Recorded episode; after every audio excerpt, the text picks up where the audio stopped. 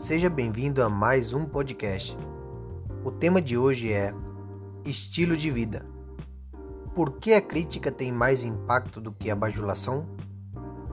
Hoje vamos falar sobre relacionamentos. Você já recebeu um comentário negativo que o magoou? As críticas geralmente nos ferem e perduram em nossas mentes mais do que os comentários positivos.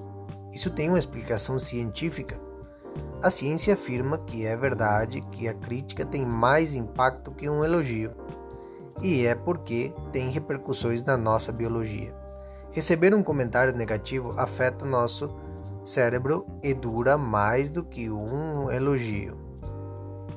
O que acontece em nosso cérebro quando alguém nos critica? Os cérebros ele ativa o cortisol em tempos de estresse. E quando alguém critica, rejeita, insulta ou zomba de nós, nosso corpo entra em estado de alerta e experimenta estresse. A secreção de cortisol gera liberação de glicose. Agora, nossas memórias estão intimamente ligadas ao sentimento do momento. Isso significa que quanto mais emoções tivermos, a memória ficará gravada no cérebro com maior intensidade. E por que o estresse é uma emoção forte? Quando alguém nos critica, os processos de hipocampo e da amígdala se revivem e acabam enriquecendo emocionalmente e a memória em questão armazenando um local mais realçado. É por esta, é por esta razão que nos dói quando ouvimos um comentário negativo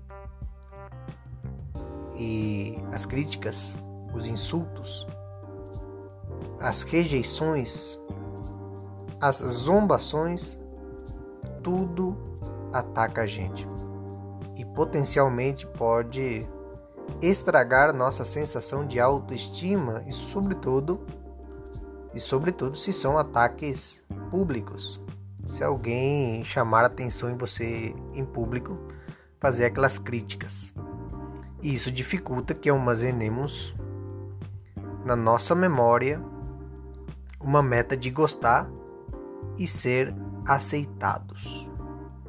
O tempo todo o comentário negativo fica e dá a impressão de que você não tem nada de bom, não é verdade? Isso são as, as críticas. E que tal a gente falar de elogios?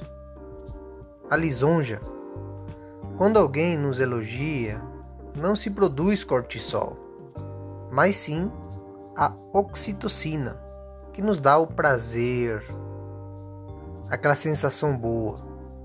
No entanto, esse prazer não dura tanto igual o, o fato de a gente ser criticado, né? Não dura um tanto e não tem tanta força. Na verdade, o corpo o elimina em 5 minutos. Em comparação, o cortisol permanece por uma ou duas horas. A razão pela qual é que a crítica tem mais força e é prejudicial para o nosso corpo, para o nosso organismo, para o nosso dia a dia, né? Palavras têm poder. Só porque a crítica tem um impacto maior do que o elogio não significa que devemos fazer como não significa que devemos fazer comentários negativos. Na verdade, a crítica só gera mudanças positivas quando ocorre em um ambiente adequado e uma saída alternativa e ensinada. São as críticas construtivas. Ao contrário, a crítica apenas cria estresse para outra pessoa que não a convida a mudar. Aquelas críticas chatas, né, que são chamadas em público zombações, tirações de sarro. Isso é mal, isso faz mal para qualquer um.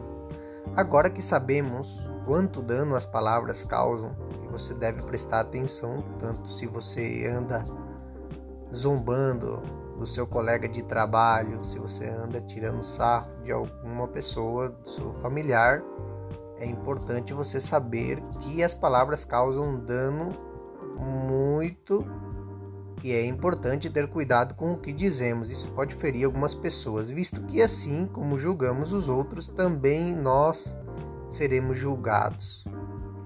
O que fala sem pensar machuca como, como uma faca, mas aquele que fala sabiamente, que fala com sabedoria, sabe curar uma ferida. Provérbios 12, 18.